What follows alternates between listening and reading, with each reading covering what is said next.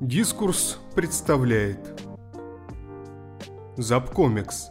Как андеграундные комиксы изменили все. Автор Виталий Болотаев. Комиксы прошли очень долгий путь. Историки визуального искусства выдвигают на роль родоначальников жанра комикса различные произведения, но, пожалуй, все молчаливо признают религиозные сюжеты в тех первых испанских гравюрах на цветной бумаге XVI века, которые приобретали все более развлекательный характер. Возникнув одновременно с книгопечатанием, первый комикс служил для понимания визуальных образов, предопределив будущую режиссуру кино и телепроектов, да и digital гейм-дизайн – Предлагая читателю мало визуальной информации, комикс призывал достроить логическую канву событий. Такие структурные характеристики выгодно отличали комикс как полноценный и самостоятельный вид искусства от старых гравюр и лубков с их статичным символизмом. В этом и заключается главный аргумент сторонников нововременной теории комикса – в отличие от древнеегипетских иероглифов или классической живописи, комикс не был просто визуальным языком и не являлся указанием на некоторый внешний объект, пусть даже абстрактный, но отсылал к напечатанному рядом тексту.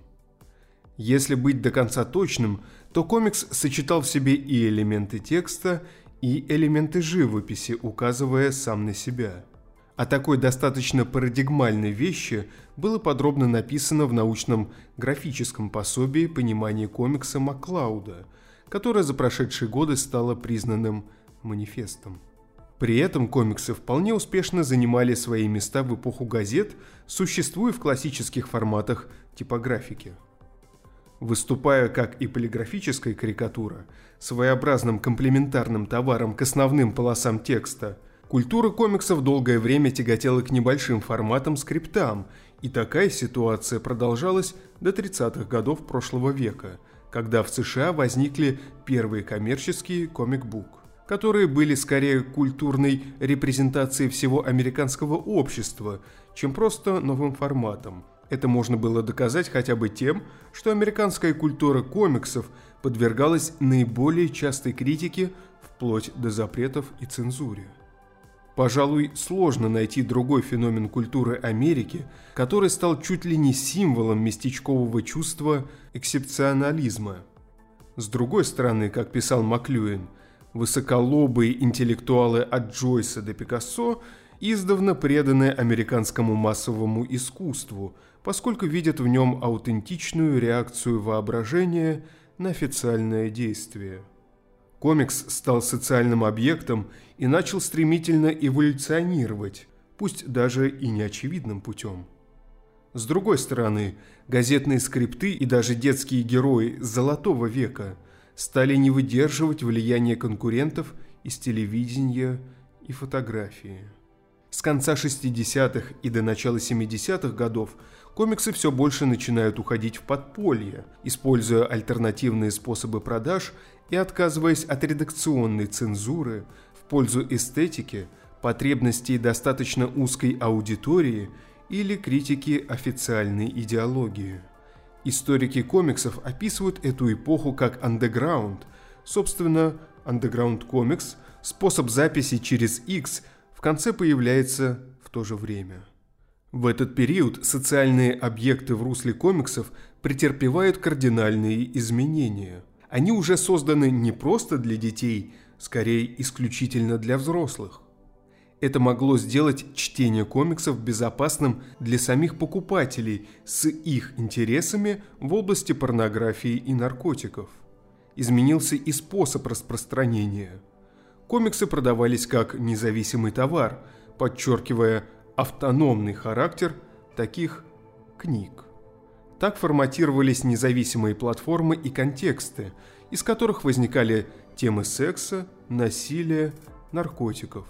Да чего уж там, даже расизма, который был частью американской культуры.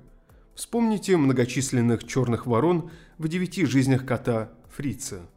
Порнография была важной составной частью идеологии свободной любви, Возникшие еще в 40-е годы анонимные авторы порнографических произведений и комиксовых памфлетов, хотя и создавали ряд интересных феноменов, приобрели большую известность именно в среде секса, наркотиков и рок-н-ролла. Экспрессивные средства комикса должны были создать контекст личного приобщения, а фантастика, бурлеск и самоирония выводили сюжет на новую высоту. Так комиксы стали вновь жизнеспособными. Безусловно, сложно выделить первый комикс, который можно было бы вписать в родоначальники андеграунда комикс сцены 60-х.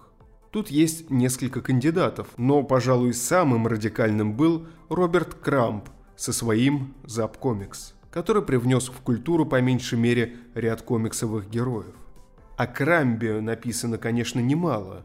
Признанный гуру карикатуры и мерзкого, грязного, похотливого стиля изображения с характерными психоделическими особенностями написания речи в пузырях персонажей, он стал подлинной иконой высокого стиля вышедший из журнала Help, где среди прочих в те же годы трудился Терри Гиллиам, Крамп остается и по сей день эмблемой стиля нонконформизма 60-х. Например, он отказался оформлять альбом Rolling Stones, сославшись на то, что ненавидит группу. И его Запкомикс стал проектом во многом похожим на ранний поп-арт, союз формы и содержания. При этом, в отличие от так любимого всеми Мэда, Крамп и не пытался стать коммерчески успешным. Мистер Natural – классический трикстер-мудрец, пародия на всяческих йогов и гуру 60-х, использующих личную харизму и власть для сексуального удовлетворения и подавления личности учеников. Здесь важно подчеркнуть те многочисленные афоризмы мистического характера, которыми ему удавалось затуманить мозги. При этом Крампу не были чужды и российские шутки. Персонаж Angel Food – это уже негритянка-нимфоманка с ярко выраженными стереотипными паттернами поведения афроамериканки. Ее насилуют при устройстве на работу, периодически напаивают или соблазняют нарочито простым способом. Не я это придумал, а среда, где я вырос – любил подчеркивать художник в последних интервью в ответ на вопросы о мультикультурализме андеграунда. Первые выпуски ZAP были посвящены критике капитализма и консюмеризма. Например, в одном месте мистер Natural, обращаясь к детям, рекомендует есть только продукты его бренда и слушать при этом радио ЗЭП. Ну и, конечно же, кот Фриц – антропоморфный кот-наркоман, активно вступающий в инцестуальные отношения со своими сестрами, цитирующий экзистенциалистов и пробующий все виды наркотиков.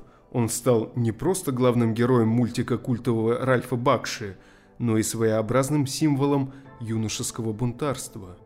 Пожалуй, описывать это бессмысленно. Просто посмотрите сами. Зап продемонстрировал две важные вещи.